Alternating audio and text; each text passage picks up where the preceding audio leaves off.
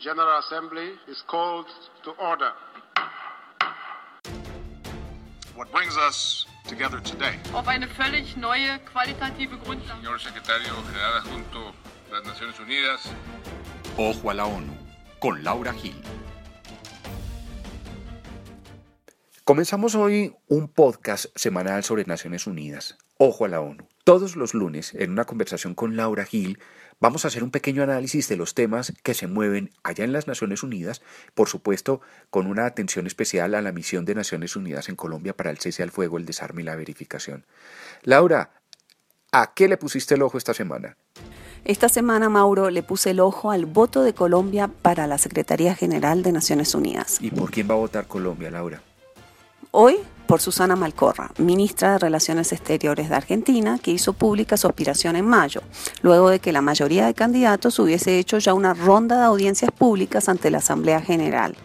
Como sabes, Colombia viene liderando desde hace un tiempo la campaña para una mujer secretaria general y por supuesto no puede ser indiferente a una aspirante latinoamericana. Eso tendrá que ver con una visita que va a hacer el presidente de Argentina, Mauricio Macri, esta semana, ahora el 15 de junio? Sí, claro, Mauricio, por supuesto. Él viene a tratar de acercarse a la Alianza del Pacífico, un bloque que el kirchnerismo había rechazado por razones ideológicas, pero también ayudar a Malcorra necesita los votos del GRULAC, el Grupo de América Latina y el Caribe. Y, por supuesto, Mauricio, el voto colombiano no va a ser gratuito y se discutirán casi con seguridad un alto puesto para la canciller Holguín en una Naciones Unidas de Malcorra. De hecho, Mauro, se hablaba mucho de que la canciller había pedido un asiento en la mesa de La Habana justamente para perfilarse como negociadora de paz en un alto puesto de Naciones Unidas. Pero también se habló alguna vez eh, de que Colombia haría una apuesta para que la canciller Holguín aspirara a la Secretaría General de la ONU.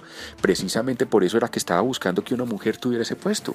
Pues se hablaba de ella, también se hablaba de María Emma Mejía, pero por ahora la apuesta está en Malcorra. ¿Y qué impacto puede tener una candidatura de Malcorra en la región? Pues mucho Mauricio ya se está haciendo sentir. Andrés Oppenheimer, por ejemplo, en una columna del de Nuevo Herald dijo que estaba volviendo la política exterior de Argentina en bipolar. Y te explico por qué, Mauro. Macri se había pasado hablando en contra del régimen chavista en campaña y había amenazado incluso con invocar la cláusula democrática en el Mercosur. Pero con Malcorra candidata, le tocó tragarse cada palabra. Y Argentina va a estar en contra de la invocación de la Carta Democrática Interamericana en la OEA. Por supuesto, Colombia, que tampoco tiene ninguna ganas de pelear con Venezuela, se escudará en esta pretensión para darle la espalda a la Carta Democrática Interamericana. Malcorra necesita el apoyo de Venezuela, de sus seguidores de Petrocaribe y Colombia está lista a ayudarla.